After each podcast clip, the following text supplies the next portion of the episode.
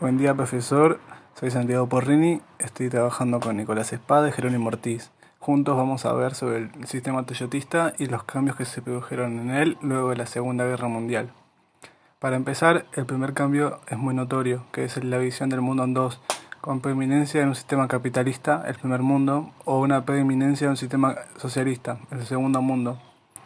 Esa división generó la llamada Guerra Fría es decir, un enfrentamiento constante entre las potencias dominantes en cada sistema, Estados Unidos por un lado y la Unión Soviética en el otro, en territorios marginales, como por ejemplo Corea, Vietnam, África y Afganistán.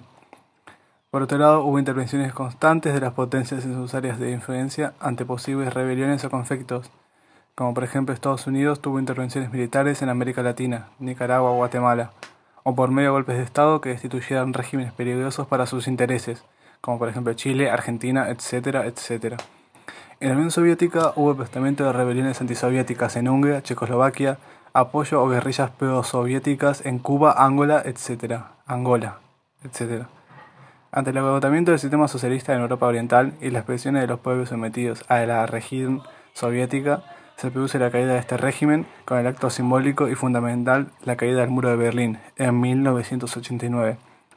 Su expansión en países anteriormente controlados por la Unión Soviética, como por ejemplo Checoslovaquia, Hungría, Polonia, Rumania, Yugoslavia, Albania, las repúblicas bálticas y el desmembramiento de la URSS en 1990. El final del Imperio Soviético significó el triunfo del sistema capitalista y la superioridad norteamericana en el mundo, ya que Estados Unidos quedó como potencia militar hegemónica apoyada por sus aliados de la OTAN principalmente Europa, y sus aliados en otros continentes, Japón, Israel, Corea del Sur, etc. Los valores culturales norteamericanos se impusieron como universales. Su modelo de vida ha sido el elemento fundamental para instalar una sociedad de consumo que se sustenta en la instalación de valores mercantiles determinados por una publicidad absoluta.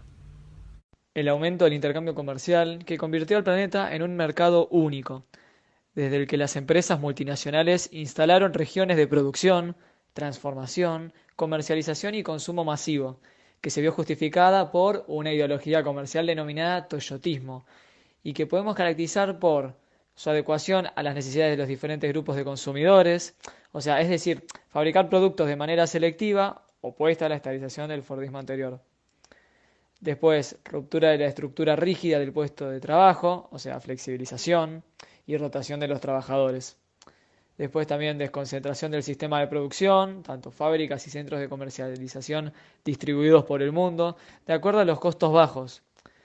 Uso de todas las formas de tecnología también para mejorar los tiempos de producción y reducir sus costos. Otra de las cosas, reducción de los sueldos de los trabajadores y mayores ganancias empresariales. Las empresas eh, se ubican en diferentes países, de acuerdo con las necesidades de producción por costos.